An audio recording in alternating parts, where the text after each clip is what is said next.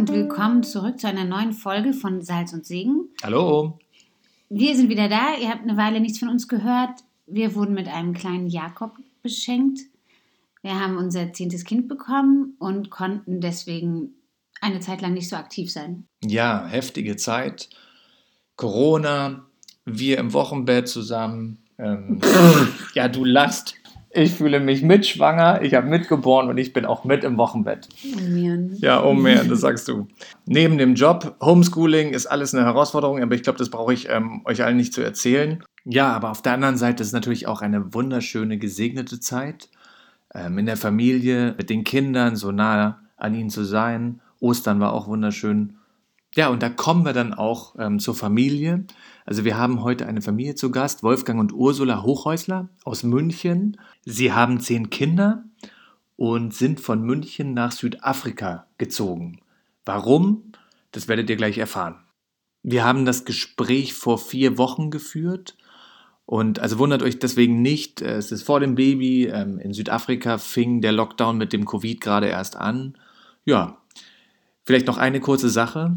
Wenn ihr Wünsche habt, Fragen, Anregungen oder auch Tipps, dass ihr mal Leute ähm, hören wollt, ähm, von denen ihr schon immer mal ein Interview haben wolltet, dann schreibt uns doch auf redemtourismata.erzbistumberlin.de. Legen wir los.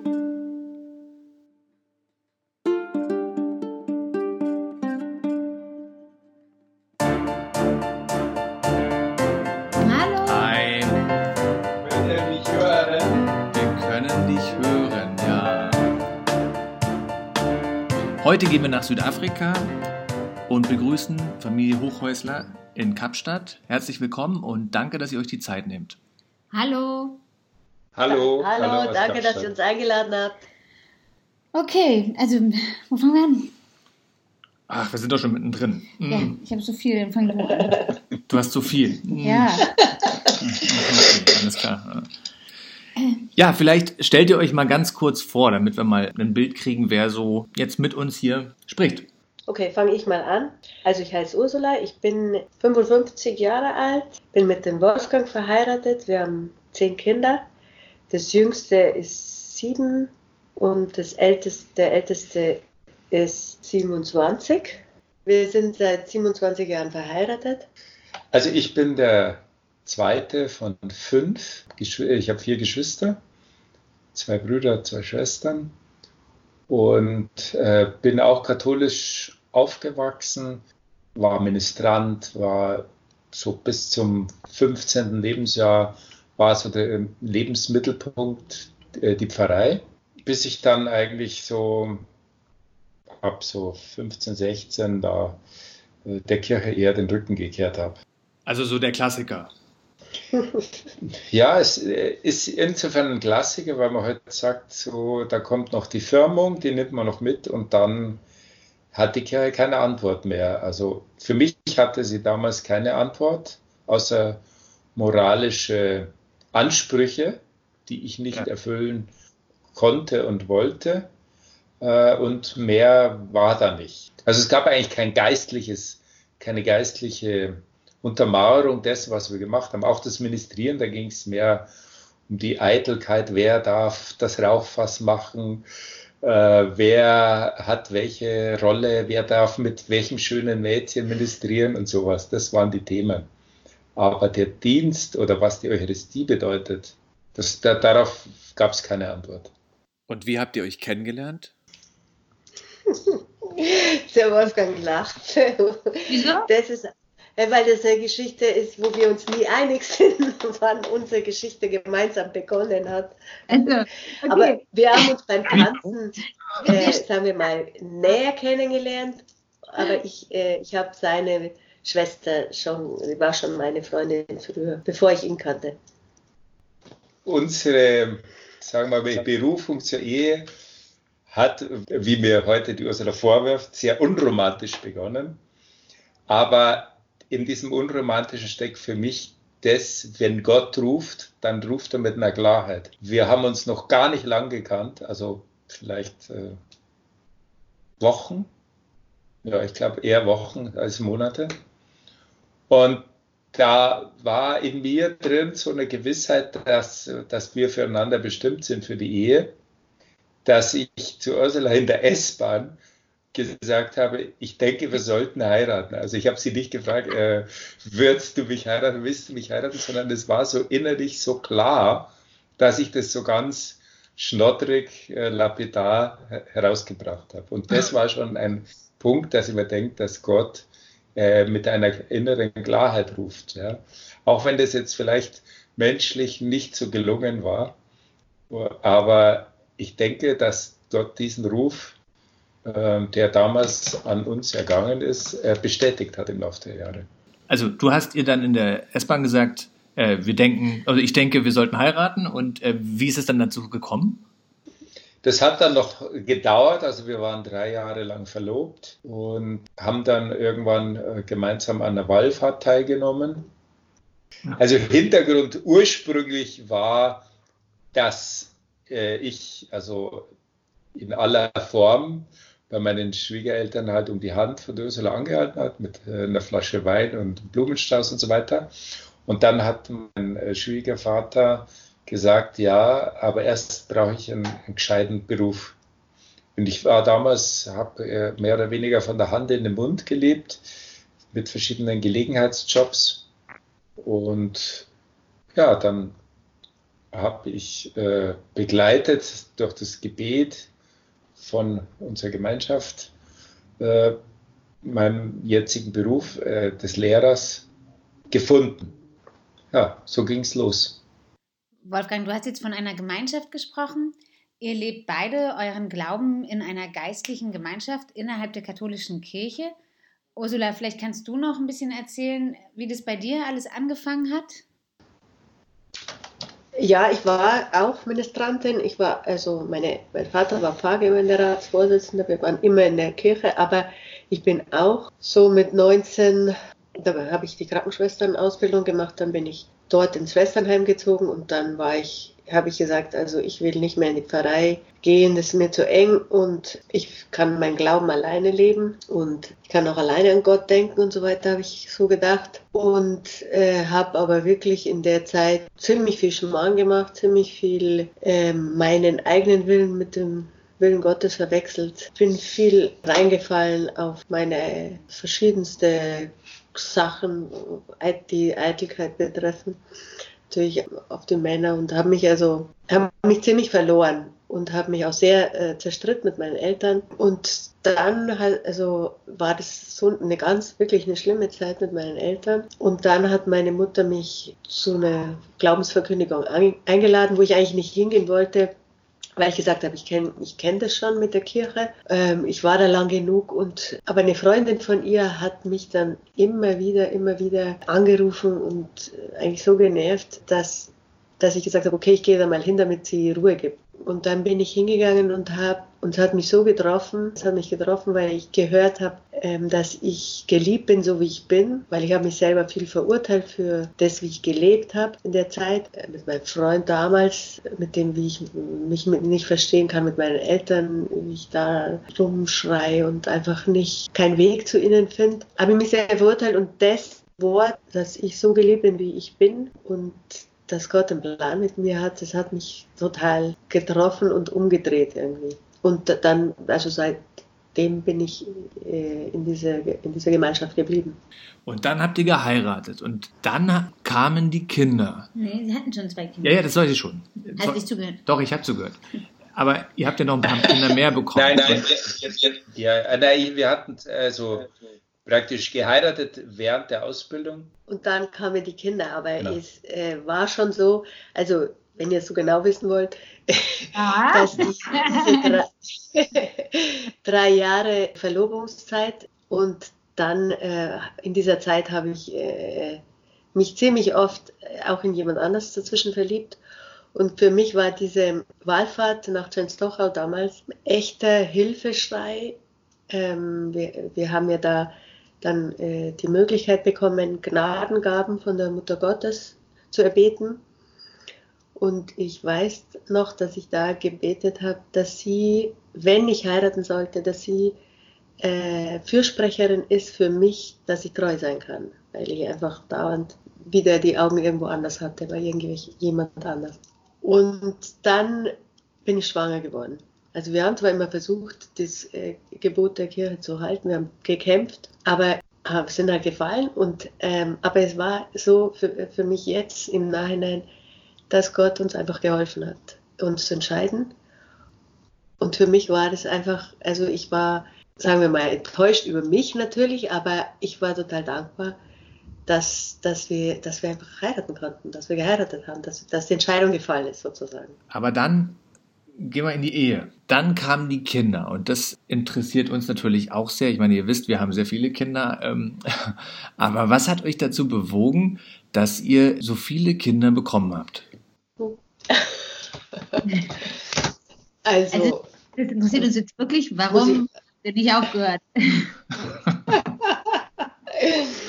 Ja, da muss ich auch wieder ganz ehrlich das so sagen, wie es mir ging. Also ich, als ich mit dem ersten Kind, als das erste Kind geboren war. Und ich bin ja Krankenschwester, also ich hatte vorher meine geregelte Arbeitszeit, also ich hatte schon viel, viel Arbeit und früh aufstehen und so weiter, aber dann, äh, wenn ich fertig bin oder fertig war, dann konnte ich nach Hause und meine Sachen machen, die ich machen wollte. In der Nacht konnte ich machen, was ich gemeint habe und so. Und mit einem Kind ist das ja alles völlig auf den Kopf gestellt. Plötzlich kannst du überhaupt nicht mehr sagen, was du zu tun hast, kannst nicht mehr, mehr allein aufs Klo gehen.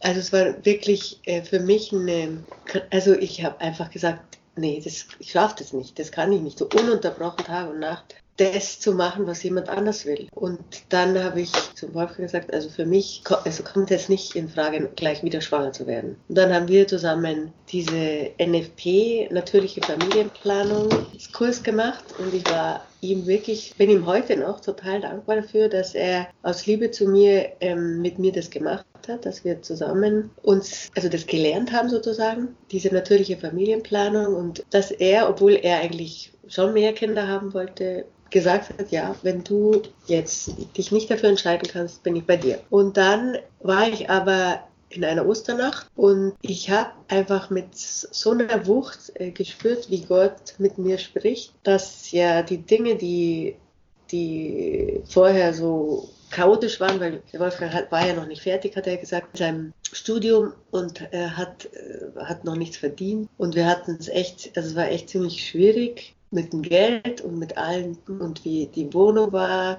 nicht fertig war, totale Bruchbude, als wir den Hochzeitstermin angesetzt haben. Also ich kann mich so gut erinnern, dass alles so chaotisch war und ich solche Angst hatte, wie das alles gehen wird. Er ohne Beruf, wir ohne gescheite Wohnung und so. Und danach habe ich erlebt, dass Gott alles geregelt hat. Also dass wir dass die Wohnung wunderschön geworden ist. Mit viel äh, Mühe natürlich, mit viel Umbau, mit viel Schweiß sozusagen, aber schön und genau immer richtig für uns. Und das war das, was sich da in, in der Osternacht mir plötzlich so klar geworden ist, dass dahinter, ja, dass dahinter jemand steht und dass ich sagen will, ich möchte ihm mein Leben übergeben, was er meint, was für mich gut ist, ob, ob wir noch ein Kind kriegen sollen oder nicht. Und ich weiß, dass unser zweites Kind nach dieser Osternacht gezeugt ist. Und ich, ich sehe das äh, mit jedem von den anderen Kindern, dass immer viele Ängste waren und viele, also auch Ängste natürlich über meine Kräfte, aber auch Ängste, äh, was, was das Materielle betrifft. Und jedes Mal ich entweder ein Wort oder eine Erfahrung gemacht habe, wo, wo ich wieder bereit sein konnte und sagen kann, ja, Gott, ich überlasse es dir, ich überlasse einfach dir, weil meine Pläne oder meine Ideen über mein Leben haben mich nicht glücklich gemacht. Wenn ihr jetzt zurückschaut, ihr seid jetzt beide Mitte 50, ähm, euer Kleinstes ist sieben. Sozusagen dieses, dieses Kinderthema stellt sich nicht mehr. Ich weiß nicht, wie es euch ging. Mir begegnen manchmal Leute, die sagen, es geht in die Richtung vom Mitleid, so, ach, ihr Arm, ihr seid streng katholisch, ihr dürft nicht verhüten, ja, so dieses, ne? wie eine Last, die man jemandem auf die Schultern legt. Wenn ihr jetzt zurückschaut, ihr habt zehn Kinder, ihr seid zweistellig. Ja, erzähl mal ein bisschen. Ihr habt eine volle Bande am Tisch. Was denkt ihr? Eigentlich war das mit der Fülle äh, immer äh, ein Thema, das uns beschäftigt oder das auch unser brennender Wunsch war, ein, ein Leben in Fülle zu haben. Und auch wenn es natürlich nicht immer leicht war und, und viele Kämpfe und, und Anstrengungen, Schweiß und Tränen mit sich gebracht hat, aber in der Summe überwiegt immer die Freude. Ja? Und also Ursula hat schon bisher angedeutet, auch die Freude über die Vorsehung, die man da erleben darf. Also man kann sagen, die Wohnung ist mitgewachsen in verrückter Weise. Die Autos sind mitgewachsen. Also alles, was man so braucht, wenn man mit so einem kleinen Unternehmen sozusagen durch die Welt geht, äh, dafür ist gesorgt und sorgt wirklich Gott vor, weil das, äh, die Sachen, wie die uns passiert sind, die kann man so nicht planen. Jetzt habt ihr nicht nur diese Verrücktheit, dass sie so viele Kinder bekommen hat im Glauben, sondern es gab irgendwann einen Punkt, ja, ich weiß nicht, erzählt mal, wo ich etwas gezogen hat, zu sagen, okay, wir riskieren jetzt alles, wir setzen alles auf eine Karte, wir gehen mit Gott und diesen ganzen Kindern. Und wo seid ihr gelandet? In Südafrika. Also, da muss man immer sagen, dass Gott mit seinen Zeitplänen immer mit, mit einem gewissen augenzwinkernden Humor arbeitet, habe ich das Gefühl. Und auch die Dinge bekräftigt, weil wir sind einmal aufgestanden nach einer Wallfahrt, da haben wir einen Bus von Jugendlichen nach einer Wallfahrt äh, nach Madrid begleitet. Also beziehungsweise habe ich, haben wir den Ruf verspürt nach dieser Wallfahrt, unser Leben von Gott sozusagen neu ausrichten zu lassen oder, oder wie soll ich sagen, hinzugehen, wo er will. Darf ich kurz ja, sag, äh, genau. Ich, äh, ja. Das war so, dass der Wolfgang wollte eigentlich, wir waren in Kanada auf so einer großen Wahlfahrt zum ähm, Weltjugendtag, zum Treffen mit dem Papst und er hat gesagt danach, gehe nie wieder auf so eine Massenveranstaltung, ich kann das einfach nicht aushalten mit den vielen Leuten sehr nicht tödlich, du kannst, bringst mich nie wieder auf so eine Wahlfahrt. Und dann sind wir aber trotzdem eben gefragt worden, ob nicht jemand bereit ist, in Madrid also einen Bus zu begleiten. Und damals ist unser äh, Katechist äh, kurz vorher gestorben. Und der Wolfgang hat dann plötzlich gesagt, ehrlich gesagt aus Dankbarkeit, weil der hat auch sein Leben gegeben, er hat auch so viele Sachen für uns gemacht, die er eigentlich nicht wollte. Er wäre auch lieber angeln gegangen, als da immer ähm, in großen Versammlungen zu stehen und zu reden. Ich glaube, wir sollen jetzt einfach uns bereit erklären, damit zu fahren. Und dann waren wir auf dieser Wallfahrt und das war für den Wolfgang so eine, also auch für mich, aber für ihn halt besonders, weil ich immer glücklich bin auf Wallfahrten. Aber ehrlich, für ihn so eine Erfahrung der Vorsehung Gottes, dass er danach gesagt hat, eigentlich sollte unser ganzes Leben eine Wallfahrt sein. Wann war Madrid? 2011. 11. Ja, genau. 2011 war das. Und da war äh, die Wahlfahrt war im Sommer und im Oktober sind wir sozusagen von einer Versammlung gefragt worden, wer ist bereit für die Mission. Und dann äh, sind wir da aufgestanden. Das erste Mal. Das erste Mal. Und woran Und dachtet ihr? Dachtet ihr an sowas Krasses wie Südafrika? Wir haben überhaupt kein äh, Land oder Ort uns vorgestellt. Nee, wir sind einfach aufgestanden und wir sind auch dann, ähm, ja, wir, es gab ein Treffen danach, wo eigentlich unsere Katechisten gesagt haben, wir sollen uns jetzt erstmal, wir sollen erstmal in München bleiben. Und dann bin ich ja schwanger geworden. Und für uns war äh, das, also dass ich mit 47 noch mal ein Baby kriege nach sechs Jahren, also sechs Jahre äh, Unterschied, äh, also dazwischen hatte ich Abgänge, aber also ich hätte nie gedacht, dass, dass da noch mal ein Baby kommt. Und das war irgendwie für uns die Antwort von Gott, dass Gott sagt, ja, ihr seid bereit, offen zu sein für meinen Willen und jetzt ist es das Kind. Und dann sind wir erst mal zwei Jahre nicht, also haben wir ja. uns nicht gerufen gefühlt. Warum wir dann nochmal aufgestanden sind, weiß ich nicht. Ja, wir waren in, in, in Częstochowa nochmal, in Krakau, in der, im Weltjugendtag. Ja, haben wir auch einen Bus begleitet. Ja. Und danach sind wir wieder aufgestanden. Und dann wurde es ernst. Und dann ist mir alles viel zu schnell gegangen.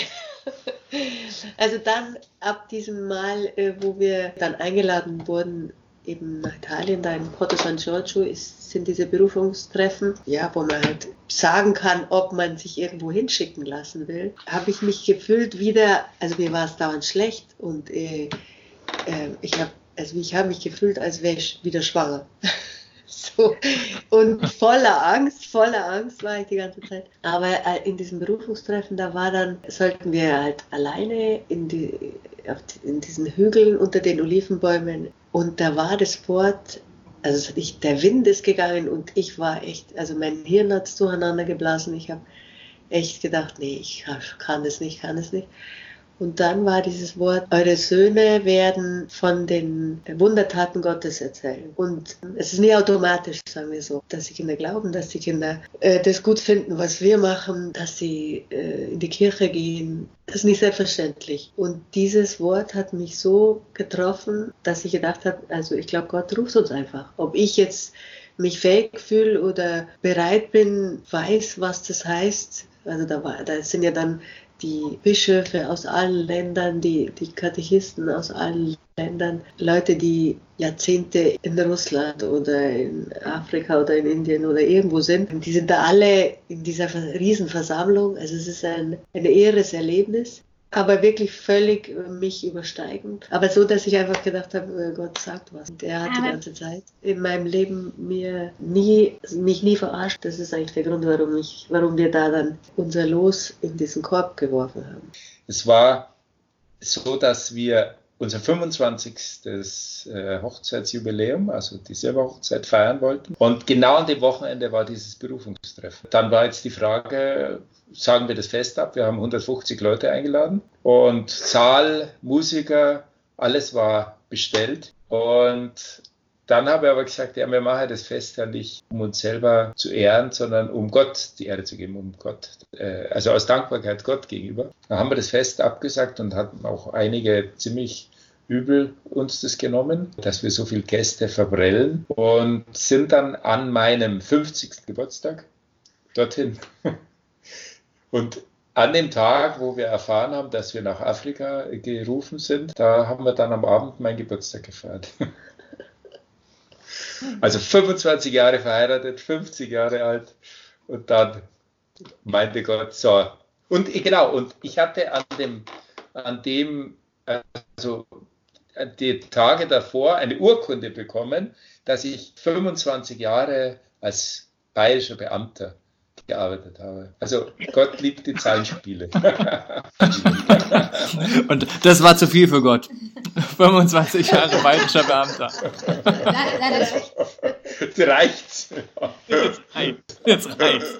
Jetzt, jetzt ganz weit weg. Und ähm, wie, wie war das? Also, wir haben ja diese Erfahrung auch gemacht bei diesem Berufungstreffen, als ihr dann da weggefahren seid. Was hast du dir gedacht? Ja, wir hatten, wie die Ursula schon beschrieben hat, das war so ein Gefühl so zwischen schlecht sein und sie vielleicht so wie schwanger oder so. Also die, die Zeit war wahnsinnig aufregend und, und man konnte sich das überhaupt nicht vorstellen, was äh, also mit so einer Mannschaft da plötzlich alles. Die Kinder fragen. Ja, und die Kinder haben natürlich als erstes gefragt. Aber vorher. die waren vorher schon, ja, ja. Und die waren aber bereit. Sie haben mhm. gesagt, ja, wenn es nicht Deutschland ist, sind wir bereit. Also ich meine, vielleicht äh, ist ähm, das jetzt schon so ein bisschen in den Hintergrund gerückt, aber es gibt bestimmt auch Leute, die euch fragen, Mann, ihr habt zehn Kinder, schafft ihr es überhaupt in Urlaub zu fahren oder schafft ihr es überhaupt Weihnachten zu organisieren? Und klar, ihr sagt, euch war ein bisschen schlecht, aber ihr, ihr habt ja nicht nur für euch entschieden, ihr habt diesen ganzen Rattenschwanz, den ihr mitnehmt, wo ihr gesagt habt, den nehmen wir mit, wo Gott uns hinsendet. Wie haben die reagiert? Und Aber ihr meint jetzt die Kinder, oder? Also wir haben die Kinder gefragt. Natürlich waren die, als wir das erste Mal aufgestanden haben, waren die äh, schon äh, völlig durchgeschüttelt. Und als wir das erste Mal aufgestanden sind, haben sie auch gesagt, sie sind nicht bereit mitzugehen. Also sie, und als wir das zweite Mal aufgestanden sind, dann äh, haben wir gesagt, ja, wir stehen auf, aber wir müssen natürlich erst die Kinder fragen, ob die bereit sind. Und da beim zweiten Mal haben sie gesagt, äh, mit eigentlich auch viele Erfahrungen, die sie äh, gemacht haben mit dem Wort, sind die Einzelnen, die großen Kinder Einzelne haben gesagt, ja, wir haben gehört, auch gehört, dass Gott uns ruft, bei der Familie zu sein und äh, einfach zu machen, was, was der Wille Gottes ist. Naja, und dann sind wir ja, bevor wir dann alle dorthin sind, hat uns unsere Gemeinschaft äh, zwei Tickets bezahlt und hat gesagt, schaut euch das mal an dort. Und dann haben wir dort geschaut, ob wir ein Haus finden, eine Arbeit und eine Schule für die Kinder und haben natürlich eigentlich eigentlich nicht damit gerechnet, dass in so kurzer Zeit, das waren genau neun Tage, dass äh, das funktioniert. Aber Gott hatte alles vorbereitet, kann man sagen. Es war echt so, dass ich habe fast jedes Mal, äh, wenn wir uns in, zu einer Liturgie getroffen haben, haben mit der Gemeinschaft geweint, weil ich so eine Angst hatte, da nach Südafrika zu gehen. Ich habe natürlich alles gehört von äh, Kriminalität und Wasserknappheit und Armut und also extremer Gegensatz zwischen Arm und Reich und was man halt weiß von Südafrika. Also ich hatte einfach krasse Angst. Und dann haben die, meine Brüder und Schwestern gesagt, so jetzt reicht's uns mit einem Rumgeheule. Jetzt fahrt ihr dahin, schaut euch an, ob das geht. Und wenn es nicht geht, dann bleibt ihr da und es ist Schluss mit Rumüberlegen. Und äh, das war wirklich unglaublich, weil ja, man muss sagen, dass ich äh, wirklich nie vorher umgezogen bin, also seit ich verheiratet bin, haben wir immer in der gleichen Wohnung gewohnt, in der gleichen Stadt mit den gleichen Leuten. In eine, alleine in eine, also ich habe auch eigentlich nie gerne, bin auch nie gerne in Urlaub gefahren, weil ich, weil es immer anstrengend ist und äh, mit, mit den Kindern alles neu zu suchen und also es ist alles immer für mich ja schwierig gewesen. Genau, und dann, als wir da angekommen sind und was wir da erlebt haben, dass der Wolfgang sich bei einer Internetfirma beworben hat. Also ich meine, die, die Bewerbung war per Internet und wir einfach hingefahren sind dort, obwohl er noch keine Antwort bekommen hat und die uns sofort empfangen haben, gesagt, ja, machen Sie, äh, machen Sie das Vorstellungsgespräch, machen Sie die, diese ganze Aufnahmeprozedur obwohl wir gar keinen Termin hatten, wo dann ich also draußen saß und Rosenkranz betend äh, irgendwie gehofft, dass, dass die den Wolfgang nehmen, dass er halt eine Arbeit kriegt. Und dann währenddessen die Tür aufgeht und ein Südafrikaner reinkommt und sagt, äh, dass er Wolfgang heißt und eben jetzt dieses Vorstellungsgesprächstermin hat. Das heißt, wir hatten den Termin von diesem also bekommen. Ich, mir ist wirklich das Herz in die Hose gerutscht, weil ich gedacht habe, jetzt machen wir genau das, was, weswegen sie uns so viel Schwierigkeiten mit dem Visum machen, damit äh, äh, wir niemand, einem, keinem Südafrikaner eine Arbeitsstelle wegnehmen. Und jetzt machen wir das genau. Und ich hatte, also mir ging es so schlecht. Und dann habe ich mit dem halt so geredet und dann hat er gesagt, ja, seit zwei Jahren sucht er Arbeit und so weiter. Und ich habe immer nur schlechter gegen und gedacht, Gott, das kann doch nicht sein, dass du jetzt, äh, wir haben das ja nicht Absicht und so weiter. Und dann ist es aber wirklich so ausgegangen, dass äh, Wolfgang und der andere Wolfgang die Arbeit bekommen haben. Und wir sind jetzt Kollegen. Haben, sie brauchen viele Leute, äh, die im Deutsch sprechen. Äh, ich, ich erzähle es nur, weil ich, weil ich sagen will, in einen Dinge, wie Gott vorgesorgt hat und uns mich gesehen hat mit den ganzen Ängsten und mir einfach gesagt habe, schau, es geht, es geht alles. Und auch die, das Haus, das, das wir dann äh, gefunden haben, zuerst war, es haben die Verantwortlichen uns in eine Kirche gebracht und das ist also in den Townships, wo die Leute wirklich in Hütten leben, ohne Boden. Und, gedacht, als wir dorthin gefahren sind, habe ich gedacht, oh Gott, wenn ich jetzt wirklich ich mit unseren, wir alle in so einer Hütte leben, ohne Boden. Ich, und die Kinder fragen mich, warum machst, warum machst du das? Warum, was soll ich ihnen antworten? Und ich hatte einfach wieder totale Angst davor, dass Gott uns in, in so ein Township schickt äh, und ich nicht bereit bin, da äh, das auszuhalten. Und dann haben sie uns am nächsten Tag aber äh, eben das, den Ort gezeigt, wo der Bischof uns haben wollte. Und es war eine, einer in einem guten Viertel am Strand. Dann haben wir an einem Tag, wo wir gar nicht eigentlich nach Häusern geschaut haben, hat uns jemand angerufen, dass sie ein Haus hätten. Ist da, wo wir jetzt wohnen. Und es hatte keinen Zaun. Keine, das einzige in der ganzen einzige von diesem, von diesem ganzen Viertel ohne diesen Elektrozaun. Und also so, weißt du, das sind so kleine Sachen, die Gott, wo ich gesehen habe, dass er mich liebt, einfach mit, mit jeder Blume. Ich, also es gibt so viele Dinge, die, äh, die äh, er gemacht hat, um mich zu überzeugen, dass das schon geht. Aber muss man jetzt Angst haben, wenn man in einem Haus ohne Zaun wohnt? Tja. Bis jetzt nicht. Also Angst habe ich natürlich schon, natürlich haben wir Angst. Aber zunehmend weniger. Ja, also es kann natürlich, also über unsere Mauer kann man schon leicht. Also es gibt täglich irgendwelche Meldungen, dass in Nachbarstraßen irgendwo eingebrochen wurde und so weiter.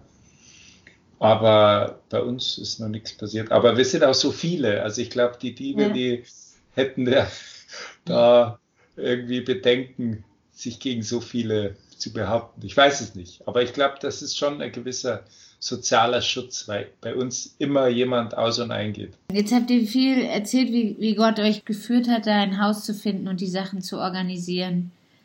Wie geht's euch denn da? Ja, das wechselt immer auch mit den Jahreszeiten. Also ich hatte jetzt im Winter irgendwie schon schlimmes Heimweh. Irgendwie gehe im Dunkeln aus dem Haus und komme im Dunkeln wieder nach Hause. Ja, dann, dann habe ich mir gedacht, ja, zu Hause wäre es viel leichter und wäre es viel schöner und wäre es viel gemütlicher und also zu Hause in München meine ich. Und dann kam der Sommer und dann wurde es irgendwie besser. Also auch die Kinder haben gesagt, ja, Papa, jetzt geht es dir besser. Also äh, für mich ist es wirklich jeden Tag ein Kampf. So, also ich bin ja Krankenschwester und meine Vorstellung von Mission oder von was Gutes tun ist immer handeln, ist immer irgendwas machen müsste. Man müsste doch was machen auch für diese ganz krassen Probleme, die es hier gibt, was Armut betrifft, was Gewalt betrifft, was äh, Krankheit betrifft. Und dieses da zu Hause zu sein, was, ich, was hier meine Berufung genauso ist wie, wie in München das war, also bei der Familie zu sein, ist für mich wirklich, dass ich jeden Tag brauche, ähm, Christus irgendwie anzurufen und zu zu fragen, wo er ist, äh, um mir zu helfen, dass, das, dass ich das annehmen kann, ja, dass, ich, dass das meine Berufung ist, meinen Mann und meine Kinder zu lieben und dass das auch die Mission ist, da zu sein, ein unnützer Knecht zu sein, weil wir, wir begleiten eine Gemeinschaft hier, die sehr, sehr, sehr klein ist, äh, wo es ziemlich schwierig ist auch. Es waren auch viele Zeiten, wo, die, wo es schwierig war mit den Kindern, was, wie es ihnen geht, wie es ihnen geht mit, mit der Uni, wie es ihnen geht mit Freunden, wie es ihnen geht im Studium, aber wie es ihnen auch geht mit dem Glauben. Also es ist wirklich so, wo ich jeden Tag Christus brauche. Und was halt, wofür ich total dankbar ist, ist, dass wir jeden Tag beten zusammen. Jetzt in dem Lockdown sogar die ganze Familie betet jeden Tag. Das Morgengebet, alle zusammen mit allen großen Kindern. Äh, wir, wir beten die, das Morgengebet am Sonntag, wo was Stunden dauert, weil jeder was zu sagen hat. Also ich sehe, dass, dass Gott da ist, aber dass, dass es nicht, nicht leicht ist oder nicht. Nicht das ist, was ich mir vorgestellt habe, als ich als Junge wollte ich ja schon in Mission. Ich wollte immer schon irgendwie, die Mutter Teresa war immer mein, mein Vorbild oder ich war auch in Indien, als ich jung war und habe gedacht, ja, was tun, was helfen, was machen. So ist die Mission nicht. Die Mission ist da sein und, und zu warten, was Gott macht. Jetzt haben wir überall Covid. Und eigentlich wäre doch der normale Impuls zu sagen, oh, ähm, ähm, wahrscheinlich in Südafrika wird es sehr, sehr schwierig, auch ähm, in der Bevölkerung und so weiter. Äh, wir fliegen nach Hause. Wieso habt ihr das nicht gemacht? Ja, wir wurden gefragt. Also der Itinerant hier von Kapstadt, äh, von Südafrika, der hat uns gefragt, wie wir uns entscheiden wollen. Äh, interessanterweise haben, haben wir äh, auch die Kinder gefragt und die haben alle gesagt, ja klar bleiben wir hier. Also für die war das überhaupt kein Thema, obwohl sie natürlich auch immer wieder Heimweh haben und sagen, ja, ich, ich will nicht hier bleiben und so weiter und die Krise haben und so. Aber als da gefragt, haben sie gesagt, nein, wir bleiben hier. Ich meine, die Auswirkungen, die sind sehr, ich würde mal sagen, drastisch jetzt schon. Also der, der, der Rand, der fällt ja immer mal gerne in den Keller, aber jetzt ist er so gegenüber den Euro dermaßen äh, in den Keller gefallen, wie es noch nie war, seit wir hier sind. Was natürlich, also wenn wir jetzt von, von Euro Land Unterstützung kriegen, ist es natürlich dann für uns besser. Aber für die Leute hier ist es schlimm. Die Ausbreitung der Krankheit ist noch nicht so groß, aber jetzt kommen die ersten Infizierten aus den Townships und wenn das da richtig rund geht, dann äh, kann das natürlich sehr schnell zu sozialen Unruhen führen und ja, an die Krankenhäuser, da braucht man überhaupt nicht dran denken. Also da, also von der Menge, für die Menge Leute, die da wohnen. Also warum hier bleiben, ist wirklich, dass wir nicht gehört haben, dass Gott uns nach Hause gerufen hat. Also ich habe nichts anderes gehört, als dass Gott uns hier haben wollte. Deswegen sind wir da und dass er auch für uns vorsorgen wird hier. Dann gehen wir nochmal zur Mission zurück. Was macht ihr denn jetzt konkret? Ihr habt schon gesagt, ihr begleitet eine Gruppe, aber also wie können wir uns das vorstellen? Ihr seid jetzt nach Südafrika gegangen mit der ganzen Familie. Ihr habt dort schon etwas vorgefunden. Also ihr, ihr habt keine eigene Gemeinde gegründet oder sowas in der Art, sondern ähm, äh, ihr fangt dort an zu missionieren. Jetzt könnte man sich vorstellen, ja, ihr, was tut ihr da? Also vielleicht könnt ihr das nochmal ein bisschen konkreter machen für uns, äh, dass wir ein Bild kriegen. Ja, also wir sind gesandt als Missio ad Gentes, also das heißt zu den Völkern, also eine Mission zu den Völkern, ähm, zu den Menschen. Das heißt, wir, wir machen jetzt keine, also es gibt, ist, Südafrika äh, ist ein Land, in dem du zu jeder Zeit mit jedem über Gott sprechen kannst. Hier gibt es, also jedes zweite Haus ist eine Kirche. Wenn du heute ein Schild raushängst äh, und sagst äh, irgendwie Gospel Rama Church, äh, kann, kannst du morgen eine Kirche eröffnen. Und das geht sehr leicht hier. Und äh, sind also wirklich ganz viele äh, Freikirchen, ganz viele Leute, die voller, äh, wie soll ich sagen, sehr spirituell, sehr, sehr Gott ist einfach Thema, ist nicht wie bei uns. Und das ist eigentlich total schön. Natürlich ist das Fundament, also mit den Sakramenten und dem, was wir kennen, wo, wo also wirklich dieses mit dem ganzen Leben glauben, nicht sehr weit verbreitet, genauso wie bei uns, genauso wie in Deutschland. Also die, die meisten Menschen, die wir hier kennengelernt haben, haben wahnsinnig viel Angst, wollen ihre Kinder aus dem Land bekommen, damit sie irgendwo studieren können, wo es dann auch Arbeit gibt, weil die Arbeitslosigkeit hier so hoch ist, äh, weil die wirtschaftliche äh, Situation so schlecht ist. Äh, wir sind dazu gesandt, einfach unter den Leuten zu leben mit der Erfahrung, die wir mit Gott gemacht haben. Leute einzuladen. Die Nachbarn. Nach, mit den Nachbarn in Beziehung zu sein, mit den Freunden der Kinder und so. Wir, wir sind nicht eine Familie, sondern eine Missio Ad Gentes besteht aus mehreren Familien. In unserem Fall sind wir jetzt zwei, also eine brasilianische Familie noch mit vier Kindern. Eine indische Familie war auch da äh, mit fünf Kindern, die sind aber wieder zurückgegangen. Und eine amerikanische Familie, amerikanische Mexikaner, die eigentlich auch kommen wollten, die auch für diese Missio Ad Gentes hierher gelost worden sind, die aber keine, kein Visum bekommen für Südafrika und deswegen noch nicht gekommen sind, vielleicht auch nicht kommen. Und dann äh, ist unsere Aufgabe irgendwann, wenn wir also komplett sind oder wenn, wenn, wenn das Gott die richtige will. Zeit ist, genau, auch Straßenmission zu machen oder also, äh, irgendwo an einer Straßenecke Leute anzusprechen. Was wir auch schon gemacht haben. Und äh, unsere Erfahrung zu geben.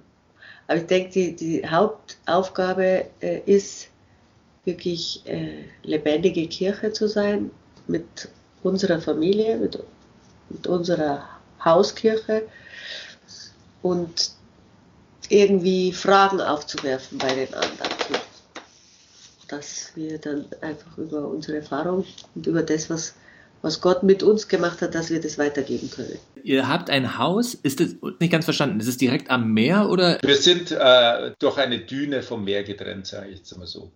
Ach, also 20, 20 Minuten oder eine Viertelstunde, Viertelstunde geht man zu Fuß. Wow, wie schön. Macht ihr das? Aber man, man muss sich vorstellen, dass dieses ist kein Strand wie, wie Italien oder äh, Spanien oder sonst was. Das Wasser ist so eiskalt, dass man es eigentlich nur eine Sekunde aushält, wenn überhaupt, äh, reinzugehen. Und äh, es ist zwar ein Sandstrand, aber es ist fast immer den ganzen Sommer Wind ohne Ende. Also es ist wirklich kein Strandfeeling, dass man da sich hinlegt und irgendwie sich gemütlich macht.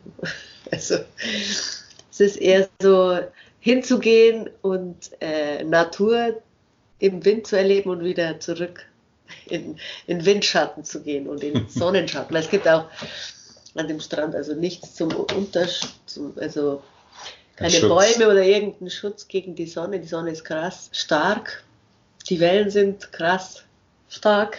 Also das heißt, der, der Johannes geht eigentlich nicht ins Wasser. Aber unsere Großen natürlich, die äh, gehen da mit ihrem Anzug zum Surfen und haben schon ihre Freude am Meer.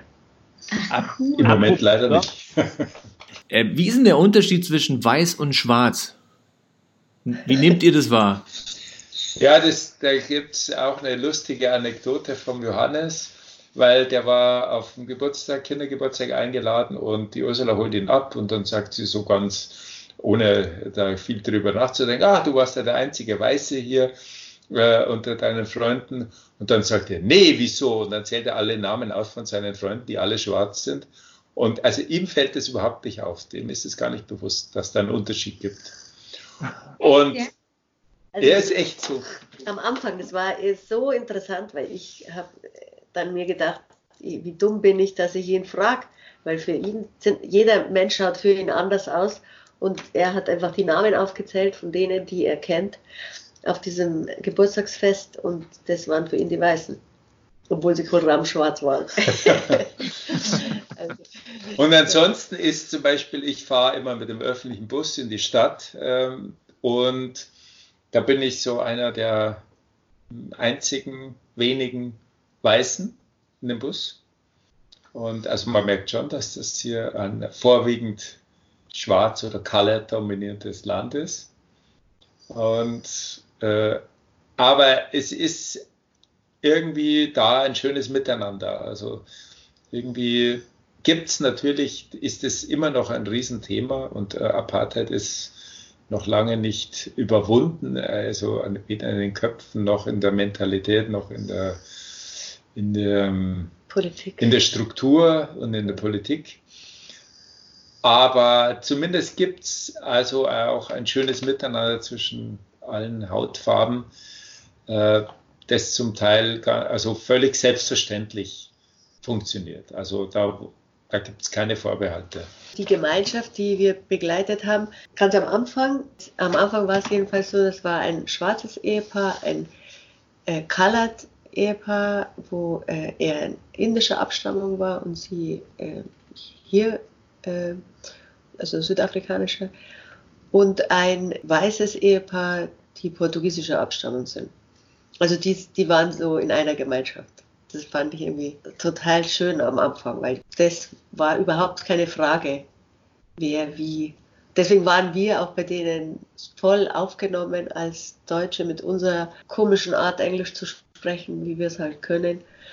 Ähm, waren die, sind, also das ist meine Erfahrung, dass sie einen nicht komisch behandeln, weil man die Sprache nicht ja. spricht. Und du kannst sozusagen, obwohl es jetzt Brüder sind von einer Gemeinschaft, ja, kannst du hören, dass sie rassistisch reden, aber trotzdem sich mit der anderen Hautfarbe super verstehen und sind in einer Gemeinschaft, in einer äh, Pfarrei.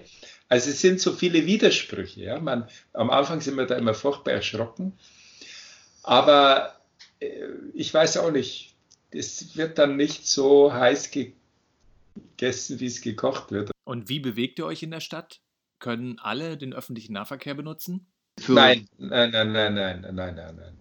Also sagen wir mal so, in die Stadt ist es normalerweise, jetzt ist ja totale Stille, das gab es hier noch nie, ist totaler Stau, morgens wie, wie abends. Und die äh, Möglichkeit äh, besteht, dass du halt vielleicht um halb fünf losfährst, dann hast vielleicht, dann kommst du noch schnell in die Stadt. Oder dass du eben mit einem Bus, der auf einer Extraspur fährt, äh, äh, in die Stadt kommst. Und das mache ich und das machen die Kinder, die in der Stadt studieren. Und aber die Kinder, also ich bringe die Kinder ja. jeden Tag zur Schule und hole die auch ab. Und hat es rein praktische Gründe oder hat es auch ähm, sicherheitstechnische Gründe? Es hat sicherheitstechnische Gründe. Also jetzt mein, das mit dem Bus, ähm, der öffentliche Bus, das wäre jetzt, haben die schon gesagt, dass, dass man das machen kann, auch die Kinder fahren lassen kann. Äh, aber da war es eben mit dem, dass es so lange dauert. Aber jetzt äh, mit dem Fahrrad würde, sollte man nicht äh, jemand fahren lassen und halt nicht alleine. Also keiner sollte alleine draußen rumgehen, kein Kind. Und ihr habt aber ähm, auch Eltern noch in München, oder? Ja, das ist schon, also das war schon total hart, äh, auch zu gehen, also wegzugehen von den Eltern. Also meine Eltern, habe ich ja schon gesagt, waren, sagen wir, sehr traurig, hatten Angst um uns und äh, mein Vater war auch, glaube ich, ein bisschen sauer. Aber ich habe wirklich erlebt in dem letzten Jahr, wo wir jetzt an Weihnachten sie besucht haben, zu Hause waren, dass Gott mit ihnen gesprochen hat. Die haben so viel über Mission geredet, viel mehr als wir. Die haben uns viel mehr Mut gemacht, als wir hatten. Ich merke einfach, dass Gott sich kümmert um sie. Und, aber ich sage, wenn, wenn irgendwas mit meinen Eltern ist, dann nehme ich das nächste Flugzeug. Und wenn ich ein Militärflugzeug nehmen muss und fliege Schön gesagt. Kommen wir am Schluss noch zu Salz und Segen. Also ich äh, fange vielleicht gleich an, weil also ich kann sagen, dass äh, wenn man sich auf Gottes Pläne einlässt, dann ist das Leben auf jeden Fall würzig, dann hat es Geschmack, dann ist es salzig. Und hier ist es im wahrsten Sinne des Wortes salzig, allein schon die Luft, der See, der Nebel, der oft hier reinweht, der, diese salzige Luft, die lieben wir alle. Also wir sagen, oh, heute Morgen riecht es ganz nach Meer. Und Segen kann ich sagen, dass Gott wirklich, also uns nicht nur mit den Kindern gesegnet hat, was ja auch, also was man auch im Volksmund eben sagt, es ist ein Kindersegen, äh, sondern auch jetzt hier in Kapstadt ähm, gesegnet hat, einfach mit einer Fülle an, an, an Begegnungen und an äh, Neuem, äh, dass äh, ich sagen kann, dass das Leben mit Gott ähm, in diesem Sinne reicher und, äh, ist und gesegnet ist. Auf jeden Fall beten wir für euch, für eine gute Geburt und für eine gute Mission. Danke. Danke, wir auch. Ja, betet für uns. Gell? Natürlich Das machen wir, das machen euch. wir. Ja. Also Für für unsere Kinder. Ich meine, ihr seid ja noch viel jünger, ihr seid näher dran. ja, also natürlich auch für eure Kinder. Ja, Grüßt Ja, die mal von uns. Vielleicht ähm, krallen wir uns die auch nochmal. Sie soll nicht traurig sein. was ist das, eine Drohung oder was? Wolfgang und Ursula, danke für das Gespräch. Vielen Dank. Gerne, war uns eine Freude. Vielen Dank.